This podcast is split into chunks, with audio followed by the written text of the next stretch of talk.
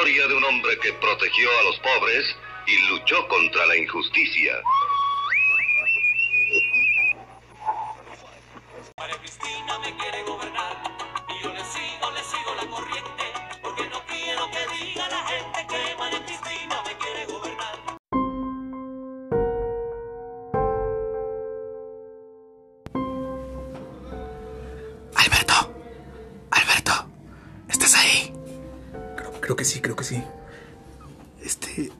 ¿Estamos muertos o, o fue un sueño? No, es que estoy aquí tras, tras los escombros. Ah, bueno, pues bienvenidos a este cierre de temporada de Conjura Villera.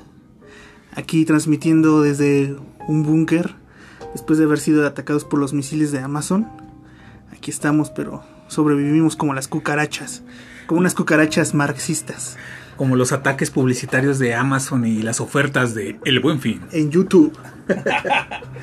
pues aquí, una vez más, este su servidor César y mi compañero Alberto, Eso. Pues dinos, Alberto, siempre nos han criticado de que eres muy. Este, no eres constante, que a veces grabas, que a veces no, pero no saben nuestros escuchas de, de conjura de todos los ataques por los que hemos pasado y todas las complicaciones que hemos superado. desde ataques publicitarios, eh, marketing hiperfragmentado y qué más, geolocalización de nuestro búnker, pero ya, ya estamos en un nuevo búnker, ya estamos remasterizados y con nuestro cierre de temporada, se cierra la primera temporada y viene, spoiler alert, viene una segunda temporada con más cosas y nos van a poder escuchar por Amazon Prime. Ah, no se. Sí, bueno, qué bueno que vienen más cosas y no que sea una segunda temporada con lo mismo, ¿verdad? Pero precisamente también muchos nos han dicho que, este, pues no nos pasamos criticando y que decimos los problemas que existen y todo este rollo. Pero pues por eso decimos este, cerrar esto con algunas propuestas que ya han hecho grandes en la historia, eh, algunas ideas, este, y comenzar, digamos, con unas de estas ideas. A ver. Pues sí, nos, ha- nos han. Bueno, que es una queja constante. Regularmente, cuando alguien tiene cierto De, de pensamiento. tu tío, el que estudió Derecho, ¿no? pensamientos zurdos, ¿no? Alguien que tiene pensamientos zurdos es visto siempre como, ay, es que tú solo te dedicas a destruir. Que es un comentario mm, eh, cuando alguien, oh, de seguro lees la jornada, es que tú no aportas nada, ¿no? Que de hecho también es la crítica que muchos coaching, es que yo voy a decir cosas que, que activan a la sociedad. Pero también creo y esperamos que haya servido un poco en para la banda el hecho de que generar pensamiento crítico y generar pensamiento crítico ayuda pues a decir que las cosas van de la chingada, a generar diagnóstico y resolver. Este episodio eh, va encaminado a eso. Ok, vamos a intentar. César está inquieto, está viendo cosas en la pared. Tranquilo, César. Ya nadie nos persigue, estamos en un lugar resguardados. Sí. Y si no, interrump- interrumpimos la grabación y nos movemos. Pero tranquilo, lo veo inquieto, ve cosas en la pared y. Ok, bueno, tú tenías una de las ideas, este, precisamente de, para comenzar este capítulo, este, que me llamó mucho la atención. Y porque quisimos comenzar con algo que todo el mundo tiene, ¿no? Que es este afán de cuando ya estás alienado y neurótico como ciertas personas que tengo aquí enfrente. Eh, obviamente me refiero a todo el equipo de producción. y Ah, ah, desde- sí, sí. Conjura desde la cabina te estaba viendo ya. con- Sí, sí, sí. Perdóname, señora Conjura.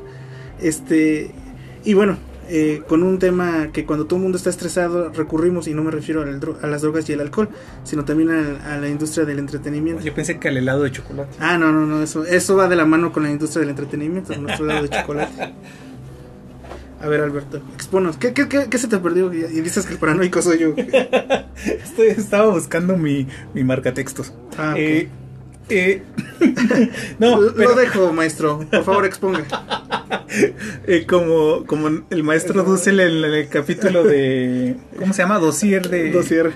Bueno, no, eh, bueno, César y yo planteamos eh, comenzar a hablar sobre la industria del entretenimiento y cómo antes era Televisa y, y que marcó esta idea de que Televisa todos los contenidos audiovisuales decidía y, modelaba la percepción de las personas. Y ahora, en, una charla en corto con César, yo le comentaba que estamos ante lo mismo, pero no nos hemos dado cuenta de ello. Eh, el hecho de que Netflix, HBO, Disney, Amazon, Amazon Prime y todo, estas plataformas, estos streaming, generan un imperialismo de la percepción que modelan. ¿Por qué? Porque ellos compran las pequeñas producciones o su propio contenido y de repente tú estás en el catálogo de, Netflix o en el catálogo de Amazon y no eres libre de elegir lo que, lo que a ti realmente te gusta ver. Tú estás pensando que, que eres libre. Yo voy a elegir qué voy a ver este domingo por la tarde o este sábado por la tarde. Cuando en realidad ellos tienen una data y deciden qué vas a ver. Y me gustaría lanzar esta bola de fuego a César. De que yo le comentaba a él de, de toda esta cuestión de las distopías. ¿Por qué nos están atiborrando todas las, todas las plataformas, todos los streaming? Nos están atiborrando de, de distopías. ¿Por qué? ¿Por qué? Pues parece ser que ahí nos tratan de de predeterminar, ¿no? En cierta manera que ya no hay esperanza, ¿no? Y es prepararnos de cierta manera para decir, ah, ok, el mundo es así, eh, nada va a cambiar y vete preparando, ¿no? O sea, no hay alguna razón de esperanza. Esta distopía, digamos, ¿cómo lo podemos eh, entender como concepto? Por ejemplo, a ver, una distopía. ¿Qué es una distopía? Una distopía es un. Es generar un futuro donde todo es, es, es decadente, el horror y. Ejemplo, pues la misma. El review que hicimos de, de The Live es, es eso. Una, una distopía. es una distopía y, y entra el sentido de decir qué tanto es una distopía y qué tanto es una, un escaneo crítico de la realidad. Pero a mí me sorprendió mucho cómo se puso de moda la cuestión de los eh, zombies. Sí. En un momento dado, series, películas de zombies. Y pues tiene un porqué. O sea, tiene un porqué y es porque. De entrada, porque lo consumimos. Entonces, la data de ellos es: estás consumiendo esto, pues te lo doy a, a- a llenar. Y segundo, responde también a lo que tú comentabas, César, sobre la cuestión de. de de bombardearnos con la idea de que no hay una esperanza, de que el mundo es como es y yo voy a ser eh, hiper trillonario mientras ustedes se mueren de hambre y no pasa nada y la pandemia también Sí, ahorita que dices, bueno, regresando a este, ¿por qué tanta distopía? Eh, y bueno, era, era- ya sé que lo querías comentar, nada más lo voy a poner por encimita porque sé que era tu sueño. Mencionar, eh, hablando de Netflix y todo este tipo de series, hablando, por ejemplo, ¿no? Lo del juego, los juegos del calamar y otro tipo de series, lo que hablabas de los zombies y esta cuestión del virus, pues sí, vernos como, como que la extinción, o sea, siempre estar y tener presente que la extinción del hombre va a venir a través de un desastre natural, por ejemplo, ¿no? Pero también tenemos que tener en cuenta que este desastre natural, que antes eran los meteoritos y todo este rollo, ahora son los virus, ¿no? Para convertirse en zombie, ahora es una mezcla, pues es algo provocado al final, ¿no? Y es, es predeterminarnos y ponernos ya de lleno en el sentido que, que eso va a ocurrir y siempre es más fácil, este, cuando llega, aceptarlo cuando ya tenías un antecedente, ¿no? Cuando sabías que eso ya iba a ocurrir. Eh, creo que también eso nos referimos con una, una distopía. Y bueno, aquí no sé si quieres agregar algo. no O aquí venimos entonces a lo contrario, que es una utopía. De cierta manera, siento que el, el entretenimiento cinematográfico o de streaming, como estas plataformas, o en algún momento, sí, bueno, Hollywood, obviamente sabemos que Hollywood y, y este pues es una gran industria, ¿no? De, de pensamiento, ¿no? De este rollo. de modelado de percepción o sea están modelando porque y, y eso es lo, lo que muchas veces yo platicando incluso con, con personas eh, con distintas personas que considero personas críticas no llegamos a ver hasta qué punto la industria del entretenimiento di- dictamina en qué es en qué es lo que debemos creer Y, entonces en este sentido, eh, pues nos pastorean porque tú te metes a, Netflix y estás hasta la madre de cansancio de tu semana. Y, buscas algo de acuerdo a tu percepción, pero ya te están dando un catálogo, como bien lo señalas tú, predeterminado, que te dice qué, en qué te tienes que entretener, qué tienes que ver, incluso hasta cómo lo tienes que ver. Y eso es terrorífico porque sutilmente es como ver a nuestros padres o generaciones atrás escuchando o viendo Televisa y que tenían un poder corporativo que dictamina. Ese para mí es el punto, o sea, el- eh, como un poder cor- corporativista es el que dictamina qué es lo que ve y regularmente este poder pues está ligado pues al Big Pharma, a las élites financieras que dicen pues vamos a apaciguar a las masas. Pero bueno, ya me... No, pero no quería dejar pasar de largo, ahorita que comentas esto de las generaciones anteriores. Cuando comenzó todo esto y, y que mencionábamos hace rato fuera del aire, mientras este, estaban montando todo el escenario aquí, este, que decías, ¿no? Sobre el nuevo, este, el nuevo, lo que, la, el nuevo entretenimiento que consumen ahora los chavos, ¿no? De hecho dijiste chaviza, que eso ya, con eso les comento ya en qué nivel de, de ruquez estamos, ¿no? Pero pues es que los hubieras dicho nada más la juventud, por ejemplo. Pero bueno. Los podescuchas no La- me ven, pero tengo como 75 años. la juventud, este, el nuevo entretenimiento que absorbe y desconoce, ¿no? Digamos, para ellos no hay un antecesor de lo que puede haber, este, como esperanza. Y eso lo quiero, este, ligar con lo que una vez también tú me comentaste sobre el por qué cuando empezó toda esta conspiración eh, de, de por qué estaban muriendo las personas mayores, eh, por qué el, el mayor número de muertos con la enfermedad del, este, del bichito para que se convirtieran en zombies, este, porque eran los adultos mayores los que fallecían más, ¿no? Y más allá de un problema de salud o una cuestión que sí existe también sobre lo que hablábamos como que es la gente menos productiva que ya dio lo que tuvo que dar, no lo digo peyorativamente, sino para el sistema, ya dio lo que tuvo que dar, y sin embargo se va a volver una carga para las pensiones, o sea, serían más que alguien que produce, alguien que, que este, sería un déficit financiero. Tú me dijiste algo que no lo quería pasar de largo por eso.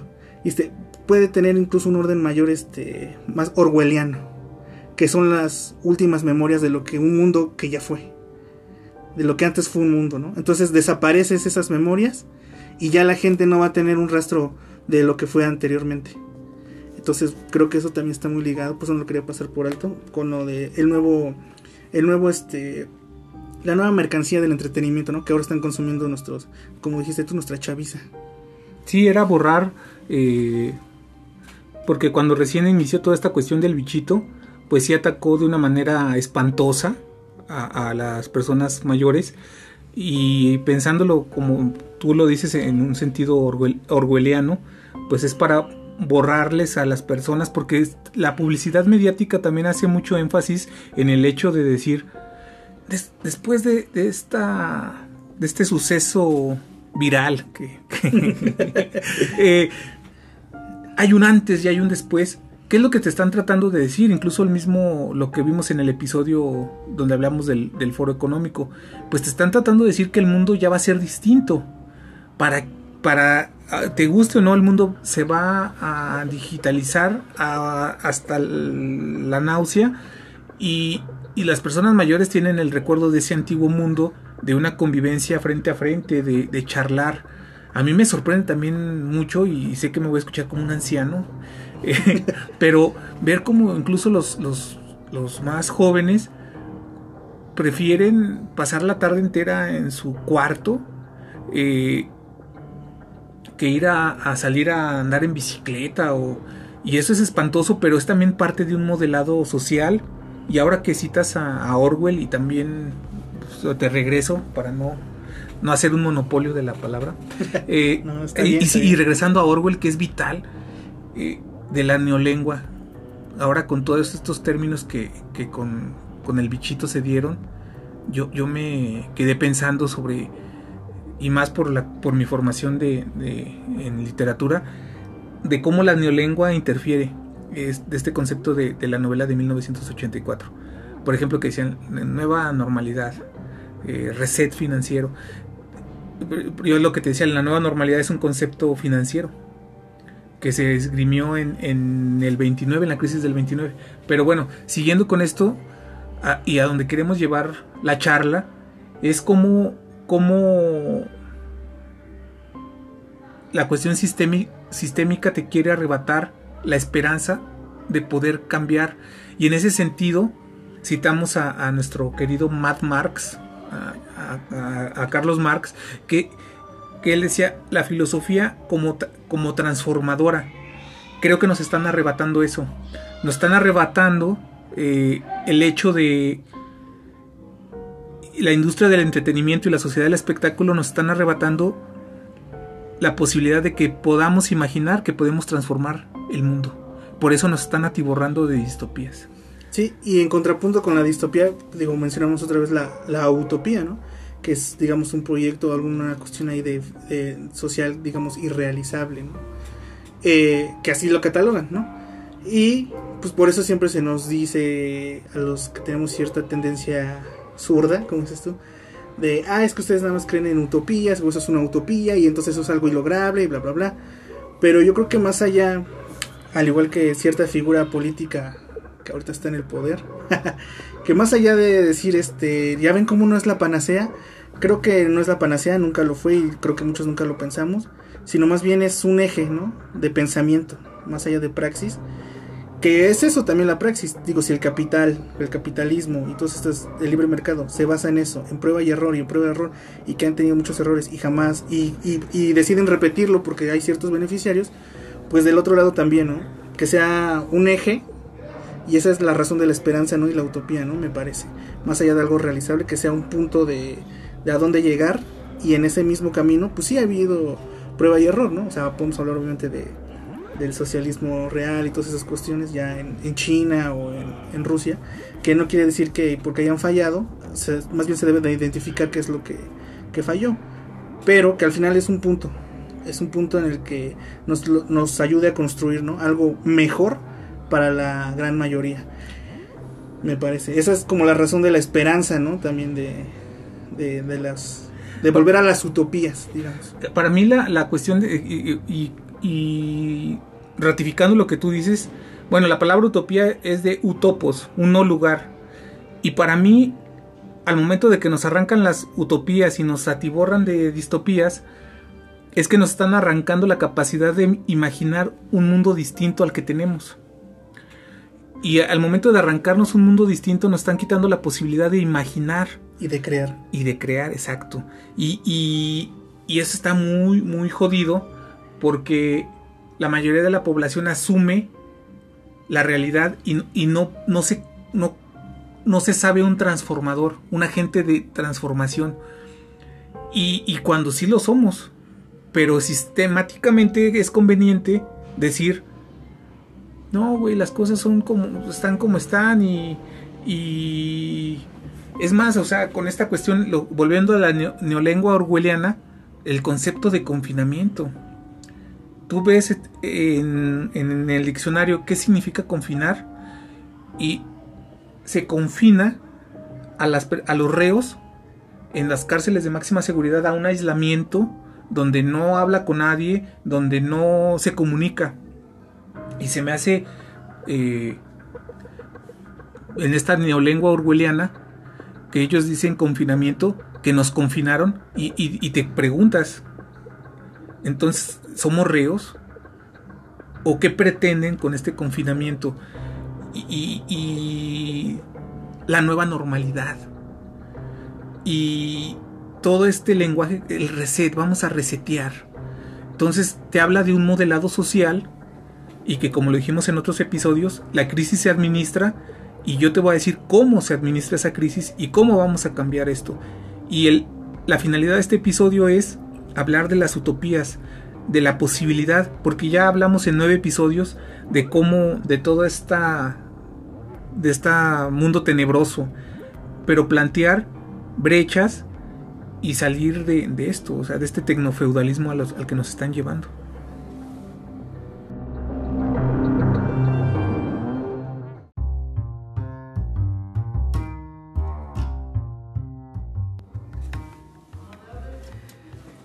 Y dentro de las propuestas que queremos este, aventar el día de hoy, pues es que hay que empezar entendiendo por qué si el libre mercado y el capital, pues postulan siempre la individualidad. Y es cierto, digo, todos somos eso, ¿no? Un individuo y cada quien único e irrepetible. Y de hecho, la primera meta en la vida es subsistir con el alimento, con las cuestiones básicas fisiológicas. Pero también somos un somos individuos que no podemos estar sin otro. Necesitamos el ¿Y por qué me ves con esos ojos de amor. de borrego a medio morir, César? No, no, no. De, de que vivimos siempre en comunidad y esto está más que comprobado, ¿no? Eh, antropológicamente y, y bueno.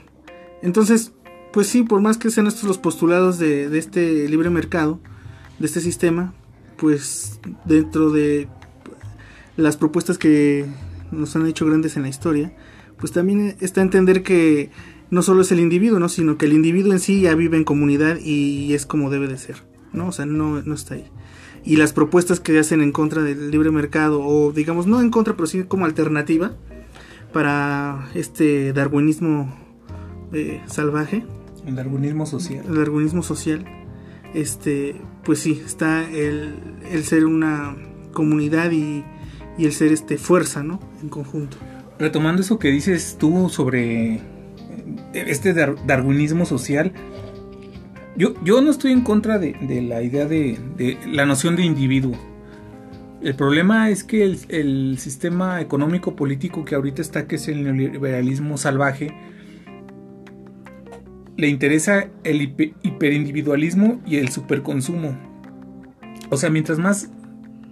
eh, bueno, eso lo percibo. Mientras más más es egoísta, sea, y, egoísta seas y pienses en ti mismo, más consumista vas a ser. Y, ahora con el bichito se vio que cuántas cuánta masa de- de- de solitarios hay consumiendo eh, contenido digital y ahora con el metaverso de, Zuckerberg y, también cómo es conveniente a estas élites que la gente esté aislada, sola, consumiendo.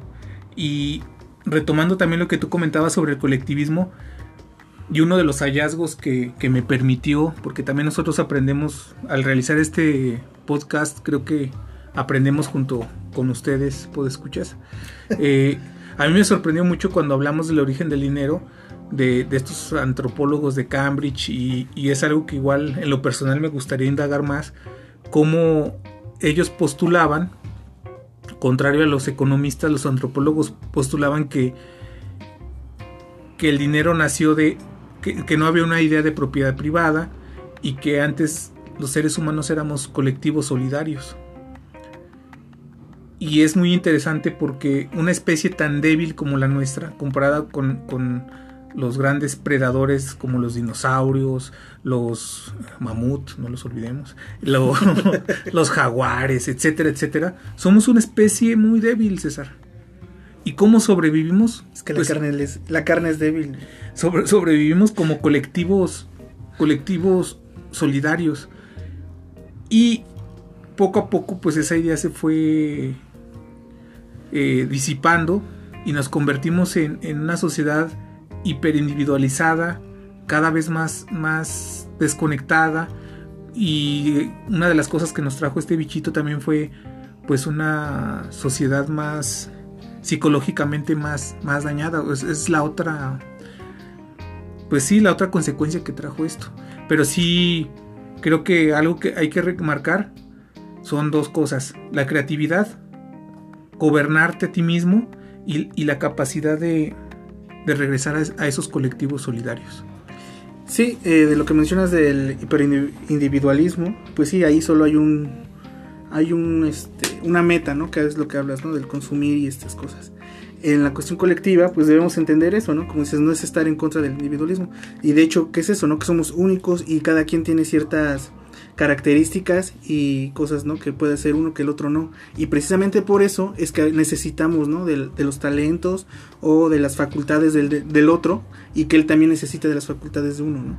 Y entonces se, hace esta, digamos, este conjunto para lograr algo. O sea, cuando construyes algo, cuando generas ideas, por lo tanto, no hablando de la cuestión creativa y de la inteligencia, pues es- no es lo mismo, ¿no? O sea, que sea lo que tú quieras imperar a lo que se genera a través de varios pensamientos, ¿no? Y dentro de toda esa corriente, pues ya han ha habido varias propuestas, entre ellas pues sabemos, ¿no? Lo de Marx y los anarquistas, ¿no? Que ahí tuvieron sus sus bronquillas, pero pues bueno, no, na- no, no porque no estuvieran tan de acuerdo en, en su visión común del, de lo colectivo, sino más bien pues, variaciones ahí ¿no? sobre ciertos conceptos. Y dentro de esos hay personajes como Bakunin, si no me eh, Proudhon, ¿no? que ya estamos hablando de la cuestión ya de privada, y más allá de la idea que muchos, eh, a lo mejor gente que no ha, no ha estado muy relacionada con el anarquismo, entre ellos me incluyo yo, verlo más allá de que el anarquismo son estos tipos que encapuchados, porque ahora todo el mundo está encapuchado también, déjame decirte, gracias al bichito, todos seríamos anarquistas, este, con bombas molotov y, o sea, lo generamos y lo asociamos siempre mucho con la violencia y creemos que el anarquismo siempre es una cuestión de rebeldía sin causa, cuando el postulado, digamos, del anarquismo es eh, la desaparición, digamos, de, De un poder de un central. poder central, exacto, ¿no? En este caso, pues, por ejemplo, del Estado, ¿no? ¿O me equivoco? No, no, te equivocas. Mira, eh, yo, yo considero que, que esta industria del, del entretenimiento que hablábamos al inicio de- del episodio, a través de, de sus altoparlantes y que son la voz de- de- del poder fáctico, o sea, el- el- esta entidad financiera que, que gobierna el mundo, el Big Pharma y todos estos, eh, no los presidentes, ya los presidentes son administradores muy menores. Eh, estos, esta industria del ent- entretenimiento ha, ¿cómo decirlo? Pues ha encapsulado a, a- a- o sea, todo lo que es el anarquismo es visto como, como en su tiempo fue el comunismo. Ay, huele a azufre. Ay, ¿no? y, y el anarquismo es visto como aquel encapuchado que quiere destru- destruir Violencia. Ajá, y entonces se, se le se generó una, una etiqueta, una conceptualización y, y- y que a, a la mayoría de las personas les cuesta mucho salirse de ese marco conceptual y pues la idea también de estos episodios es invitar a salirse de ese marco conceptual y decir que el anarquismo es mucho más que eso, es más amplio y, y es curioso que dentro de estas utopías hablemos de- del anarquismo, del anarquismo primigenio y obviamente adecuándolo a, a este siglo XXI porque nos encaminamos a un tecnofeudalismo y tecnologías como blockchain creo que junto con el anarquismo serían muy interesantes. Me explico. El blockchain que habla de, de, de, de encriptar la información y de quitar un poder central, creo que es hora de que el anarquismo entre a- junto con blockchain, que es una tecnología que está en boga, entre a, a- a descentralizar el poder de Internet. En el primer episodio hablamos de que básicamente cinco corporativos controlan todo Internet. Creo que dentro de estas utopías estaría chido que, que obviamente el colectivo que somos descentralicemos Internet, utilicemos blockchain y utilicemos eh, esta, esta pues toda la teoría política del anarquismo junto con el blockchain para, para que sea posible. Sí, porque dentro de este, estos postulados del anarquismo, pues es también la apropiación y era algo que tenía en, similar con, con las cuestiones marxistas, con el pensamiento marxista, la apropiación de los medios de producción. ¿no? O sea, ent- entender que no queden unas pocas manos, o como lo que llamas una cuestión centralizada, y que más bien es de, de la mayoría, digamos, ¿no? de, de quienes trabajan ¿no? con estos medios de producción. Estos también serían uno de los grandes postulados y, y bueno, ahorita lo estás llevando eh, a lo, algo más actual, ¿no? En referente, o sea, ya no estamos en la época de, de la revolución industrial, sino en la hora de la revolución digital y lo estás llevando, creo, muy, muy bien, muy ilustrativo en lo que comentas. Dentro de esos utopías también eh, hemos comentado, por ejemplo, lo del cooperativismo. Este, no sé si nos quieras este, ilustrar un poco más, compañero. No, pues se han puesto de eh, compañere. Se han puesto de, de- se han puesto de, de, de- moda hasta cierto punto con lo bueno y malo bueno, esas categorizaciones de bueno y malo, pero se, se ha puesto en boga esto de, de, las, de, los, de las cooperativas, que es una idea que también viene de, la del anarcosindicalismo, esta idea de las cooperativas, una, cooperativa muy famosa hasta cierto punto, por ejemplo, Pato Pascual, que los trabajadores se quedaron, y es esta idea, eh, bueno, quizá regresando al sindicalismo, de que los trabajadores se vuelvan dueños de su propio trabajo. Y me voy a ver muy marxista, pero Marx, eh, finales del siglo XX, principios del siglo XXI, se puso muy en boga porque todas sus teorías que fueron postuladas a mediados del- siglo XIX retornaron, ¿no? El fantasma que recorría Europa eh, regresó y regresó muy fuerte. Y eh, regresando a lo que me preguntaba sobre bueno, esta idea sobre las cooperativas de, de trabajo, pero también están las cooperativas eh, o medios cooperativos de muchas personas que empezaron a, ver la posibilidad de irse a lugares, a, como pequeñas comunas, y regresar a la tierra y, vivir un tanto apartado. Y ahora con, esta cuestión del, bichito como que comenzó a, pues sí, a, a- a difundirse con, con mayor auge la idea de, de- de cooperativas, eh, la idea de, de serse, de, de, volverse sociedades autosustentables, ¿no? Como pequeños grupos, ¿no? De hecho hay un documental, yo no lo he visto, pero me causa mucha curiosidad, que se llama Nómadas, que está en un streaming independiente, no está en los, los grandes streaming de, de los grandes corporativos. Y aquí me parece también importante mencionar, ¿no? Que podemos, no hablas de las pequeñas comunidades y yo creo que es parte fundamental, ¿no? También para empezar, entender estos pequeños círculos, ¿no? Por ejemplo, ahora lo podemos trasladar a los círculos de barrio, ¿no? De la colonia. Y, y en algún momento también lo hablamos, ¿no? En esta, este rollo de la deconstrucción de la de nuestra visión de la política, ¿no? Más allá de personajes que están en un estrado, y en una tribuna y hablar retóricamente, es esta cuestión, ¿no? Eh, de entender que las pequeñas comunidades o pequeños grupos siempre también debe de existir la delegación de la, el sí el delegar este tu voz no conforme vas este avanzando. Entonces por ejemplo no o sea no está por demás decir que son las pequeñas comunidades el barrio de ahí se extiende a lo que es este el municipio posteriormente ya digamos un estado y ya después un país. Entonces sí me parece bastante importante también ser autogestión de esta pequeña autogestión. O sea no vamos a llegar a un nivel tal vez de de a nivel nacional, ¿no? Digamos. Pero yo creo que aquí están los primeros tintes de la pequeña autogestión de, de tu barrio, de tu colonia, ¿no? Para comenzar. No, y, y enlazando esto, aprender a gobernarte, o sea, aprender a, Como individuo. como individuo y, y- y en tu entorno cercano.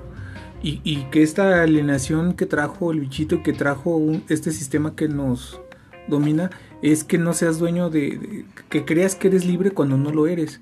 Y también otra cosa muy importante, estas personas que se van al que toman y se van cuatro familias y se van a, a- compran un, una tierra y se van a, a estar juntos son ideas interesantes creo que se pueden eh, generar junto a esta idea guevariana de, de la guerra de guerrillas de que sean pequeños grupos pero creo que se pueden generar nodos por ejemplo como Anonymous.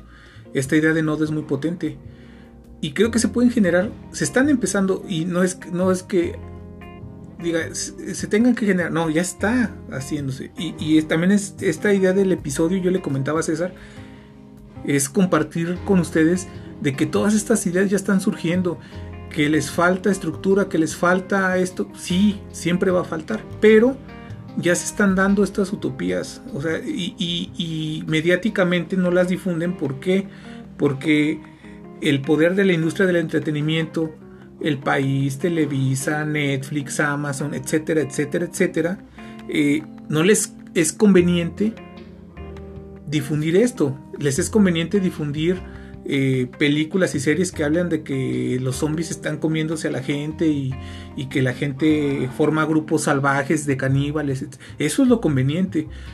y, y entonces es esta idea, la idea de este episodio, yo le comentaba a César, es, es hablar de esas utopías que no son tan necesarias y más en estos tiempos que aunque suene fatalista, pues son tiempos muy oscuros, necesitamos las utopías, necesitamos la creatividad y necesitamos la, la organización y necesitamos un, la necesidad de colectivos solidarios. Sí, eso es bien importante lo que dices que ya están, ¿no? O sea, que existen y que ya están este, en práctica esto, estas pequeñas comunidades de, autogestión. Y del otro día también men- mencionábamos, y lo que es importante, ¿no? Este, que dentro de estos nuevos ocho puntos de, del Foro Económico Mundial que, que decía prepárate para recibir a los emigrantes y todo este, este rollo de acabar con la, con la cultura, ¿no? Que antes estaba me recordé mucho también lo que hablábamos sobre Juan Villoro, ¿no? Y que habla mucho sobre la pluriculturalidad, ¿no? Eh, entender que dentro de todos estos estados-nación o de ciertas comunidades hay otras pequeñas comunidades, ¿no? Que son diferentes y distintas. Y entender que no, no todas tienen las mismas necesidades. Y por lo tanto cada una de esas pequeñas comunidades son, este, debe hacerse responsable y hacer una cuestión de autogestión. De sí mismas pues valga la redundancia, ¿no? Este, y por eso es importante. Y como lo has mencionado, hay este, varios ejemplos de estas comunidades que ya están ahí. Digo, los hay en varias partes del mundo, me imagino, pero creo que lo más lo más cercano que nosotros tenemos y bueno, tú que lo has vivido en carne propia, este Alberto, ahorita nos podrás comentar un poco más, ¿no? En el siguiente bloque sobre una de estas precisamente comunidades de autogestión en en, nuestro, en nuestro país con esta, recordemos que somos un país multicultural, pluricultural. Entonces, pues bueno, ahorita nos comenta sobre esto.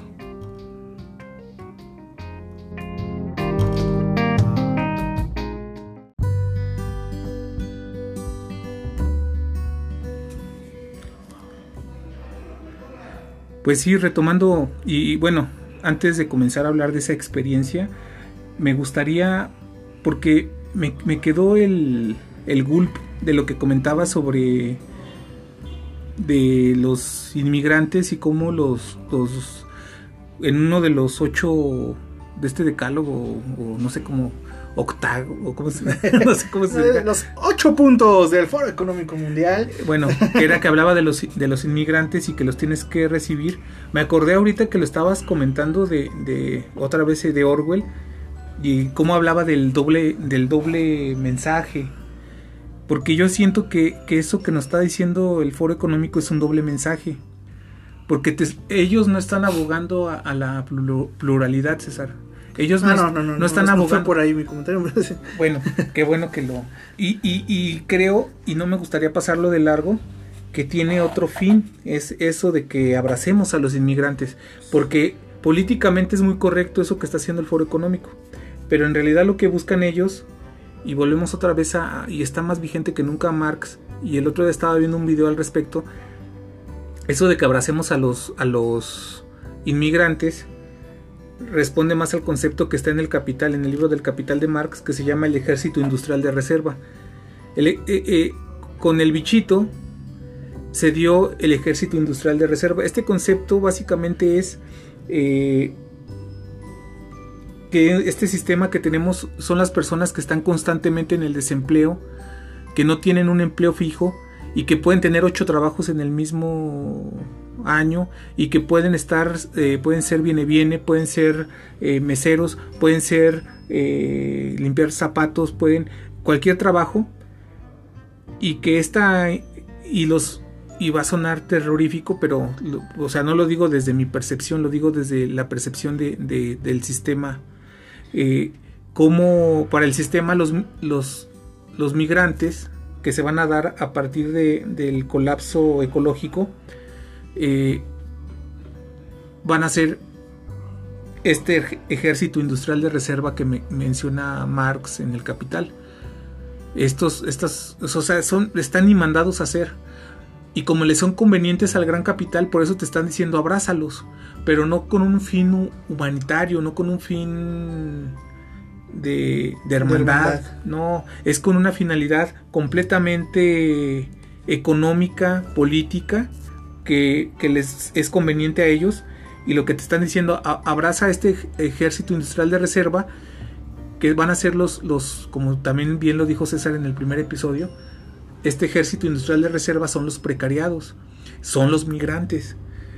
Abrázalos porque ellos van a ser este ejército industrial de reserva que yo, el gran capital, requiero para que la maquinaria siga funcionando. Pero bueno, eso en cuanto a eso que mencionas, ya me desvié del tema, pero regreso. No, no, no. Recuerda que todo está ahí. Todo es parte de lo todo es mismo. parte de lo mismo, está hilado aquí en- y todo nos va a llevar a... Entonces, pero este ejemplo se me hace muy chido porque es el, el doble mensaje que menciona también Orwell en 1984, cómo te hacen ver un discurso de, de, de fraternidad y, y en el fondo esconde una gran perversidad.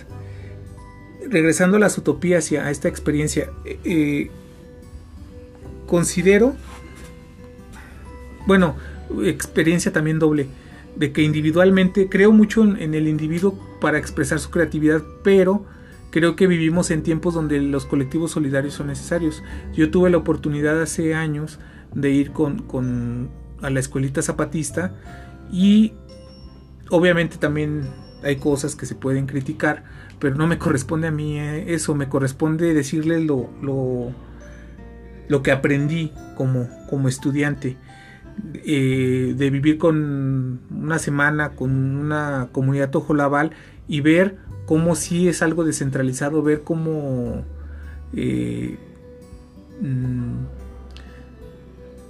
estas caracolas están sirviendo para, para generar comunidades autónomas, para generar eh, dinámicas sociales distintas.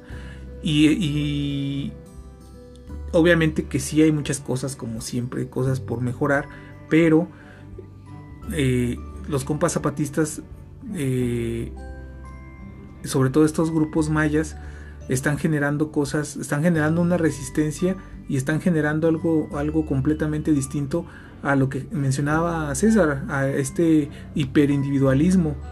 Y que incluso hay este concepto de caracola también está no solamente están en, la selva lacandona sino muchas personas que, que, son de otros países están llevando esto a España eh, y a diferentes latitudes como, como decía el subcomandante Marcos eh, lo están llevando a sus geografías y a sus cal calendarios.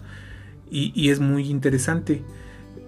Eh, Cherán también es otro ejemplo, ahí yo no, no he ido, pero es otro grupo que también está haciendo algo, algo distinto, que obviamente pues se puede criticar, se puede decir, pero pues son comunidades autogestivas que están realizando.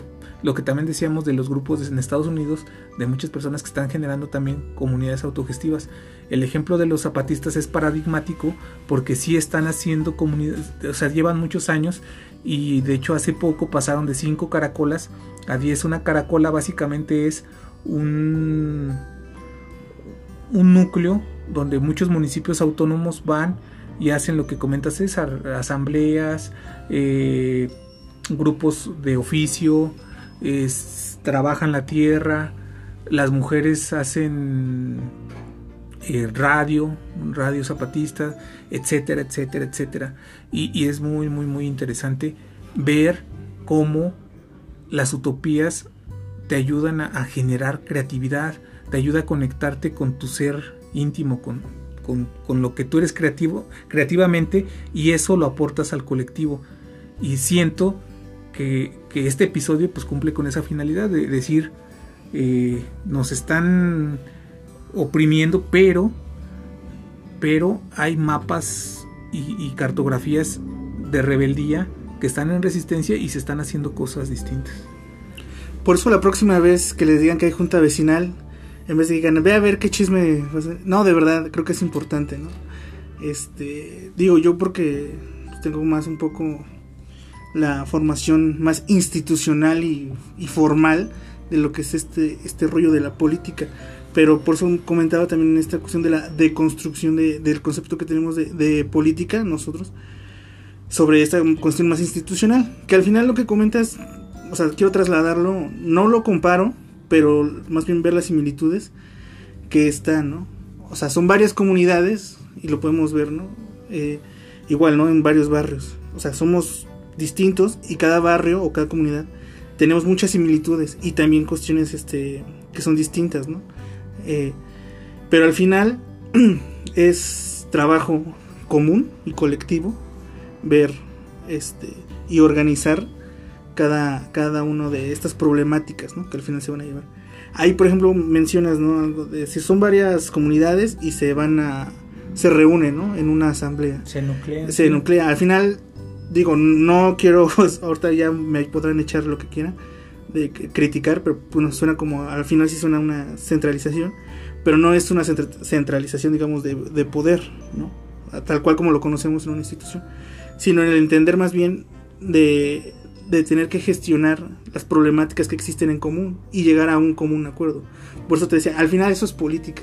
Pero quitándonos, te digo, este, o sea, eso es, es una relación política, pero quitándonos lo que nosotros tenemos de idea de política de, de lo que te decía, ¿no? De gente trajeada, o de que nada más es la grilla, o de que nada más es este retórica, ¿no? De hablar con propiedad. La- no. las, caracolas, las caracolas son puntos de reunión donde, y sonando muy poético, pero pues sí están algunos escritos de, de- al inicio del movimiento, de donde se cultiva la flor de la palabra. O sea, una asamblea es donde se cultiva la flor de la palabra. Y, y ahora que menciona lo de los, las asambleas vecinales, si alguien que haya vivido en condominio o en barrios o en colonias populares, siento que, que el sistema dominante nos quita la posibilidad de cultivar la flor de la palabra y donde algoritmos como el de Facebook que generan la polar- una polarización donde lo que impera es el hate, donde mientras más odias eres tienes más la atención de las personas, pues está muy jodido, porque vivimos otra vez, el problema no es el individuo, el problema es la hiper, hiperindividualización que te hace dejar de ver al otro. Invisibiliza al otro y te vuelves el hate del otro. Y siento que obviamente con todas las fallas que pueda haber de por medio, les digo, no me corresponde a mí, porque sí hay fallas en el sistema zapatista, no me corresponde a mí, porque yo fui cuando, cuando llegué a, ir- a vivir esa experiencia, pues fui con la idea de, de, de una actitud de, de aprender, ¿no? Con H, aprender. Y eh, de, bueno, los dos aprender, ¿no? Aprender normal y aprender con, con H intermedia. Pero esta idea del, colectivo solidario que, que es tan fundamental en los tiempos que, que, corren, donde todos estamos invisibilizados y donde por ejemplo está este tecnofeudalismo, donde está esta dictadura de las pantallas, donde, donde es donde la gente no sé, por ejemplo en Palo Alto, California, los, los, los trillonarios o multimillonarios de Silicon Valley, sus hijos los llevan a, kinder o primarias donde no ven pantallas hasta los 10, 12 años. Pero es muy paradójico porque ya ahorita vemos TikToks donde niños de un año están viendo, están en la pantalla, pero es parte de esta hiperindividualización, de esta alineación, donde la, la- la gente tiene que estar sometida porque es una manera de sometimiento. Entonces, eh, me gustaría pensar, ¿tú qué piensas sobre la generación de comunidad, por ejemplo, César? ¿Cómo podemos generar comunidad? Pues a través de la educación también. Obviamente creo que es parte fundamental. Eh, De hecho, le hemos hablado también ¿no? sobre esta cuestión de, verlo más allá de competencia. ¿no? También es algo que siempre ha estado en el sistema. La, la educación de, de competencia, de decir tú puedes, es parte de. Y más bien afrontarlo como una educación este, pues más, a- más apegada a estos valores ¿no? de, de colectivismo. O sea, el entender que es mejor cooperar que, que el, el querer este, sobrepasar al otro.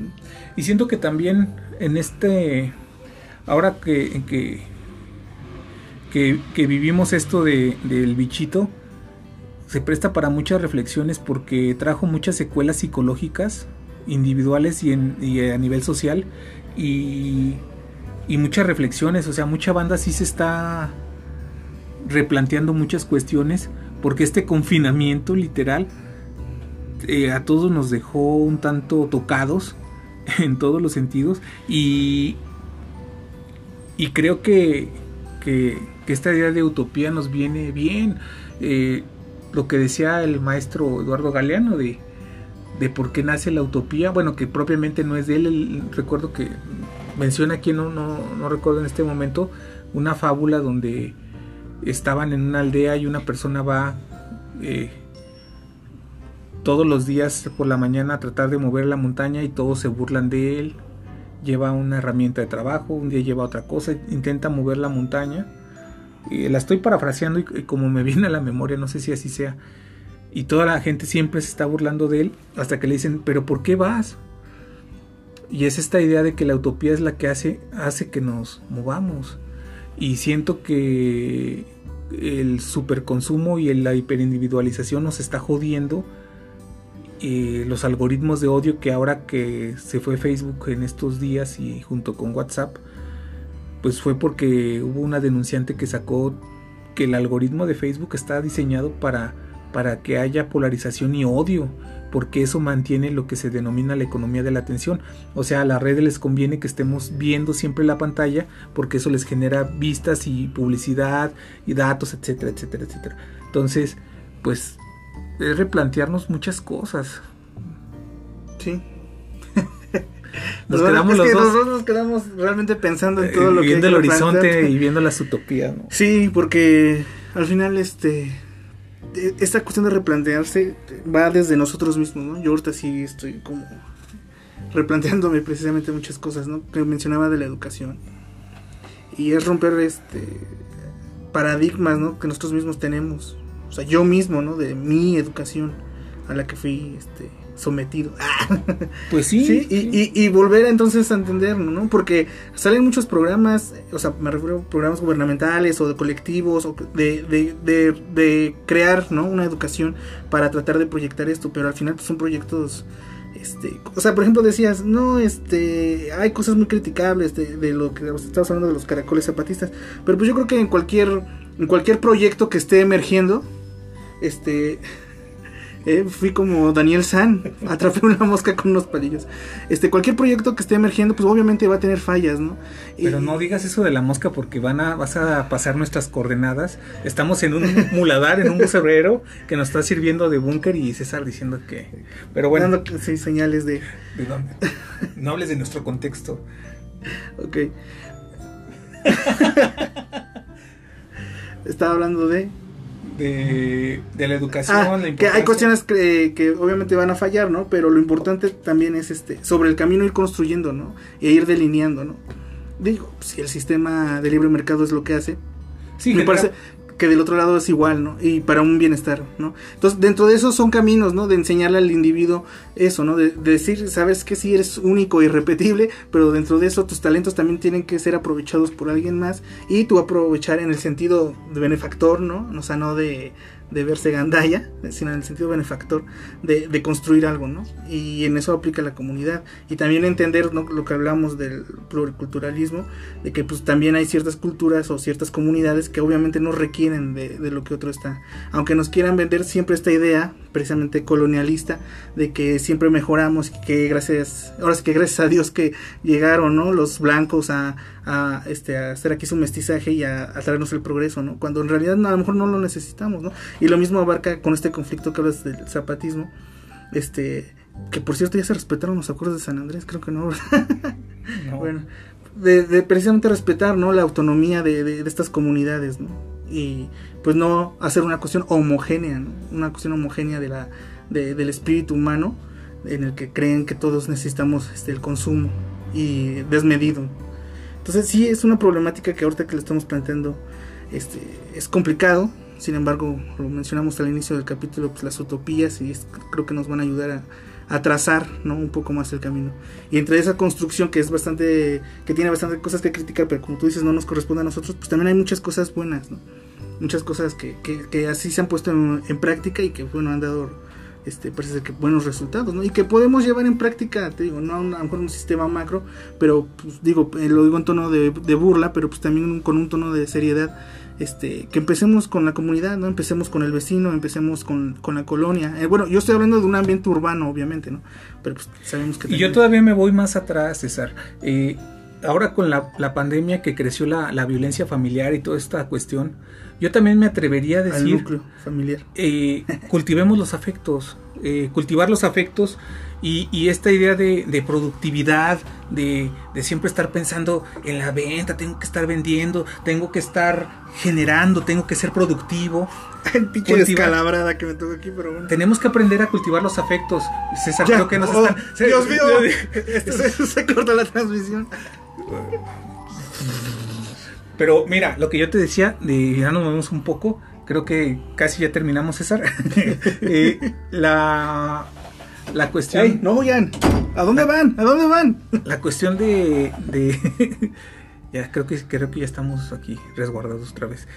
La, la cuestión de, de cultivar los afectos, porque ahora con la pandemia y esta violencia familiar es porque el mismo sistema genera todo este tipo de violencia contra los niños, contra las mujeres, desgraciadamente es, es muy... y también contra los hombres. Es algo sistémico esta violencia. Entonces, eh, pues cultivar los afectos, yo, yo me quedaré con la... Si escuchen este podcast, si vean videos para evadirse o para recrearse, pero cultiven los afectos, abracen a la persona que tienen cerca, salgan en bicicleta eh, y básicamente ese sería sería nuestro cierre, bueno, en lo personal mi cierre de temporada, cultivar los afectos y conectarse con, con ese lado creativo que nos va a ayudar a estar en resistencia con este ambiente que es hostil, pero sí le podemos dar la vuelta y, y déjame espérame antes de que de que porque tú vas a hacer el cierre No, pues sigues aquí con las moscas y todo este rollo las moscas y el existencialismo. La utopía está en el horizonte. Camino dos pasos, ella se aleja dos pasos. Y el horizonte se corre diez pasos más allá. Entonces, ¿para qué sirve la utopía?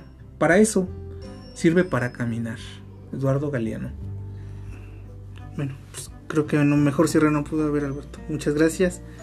Y este, pues no, solo no nos queda ser más que fraternales. Y cuestionar, precisamente. Muy bien, valedor. Bueno, pues ya que pase el mariachito, que las golondrinas, por favor. Ah, bueno, y se apaguen las luces. Y estaremos próximamente ahí, este, En un no lugar. en un nuevo lugar. Bueno, pues Alberto, muchas gracias. Y Fue un gusto, César. tu clásica frase de corte y queda, por favor. Corre y se queda. Ah,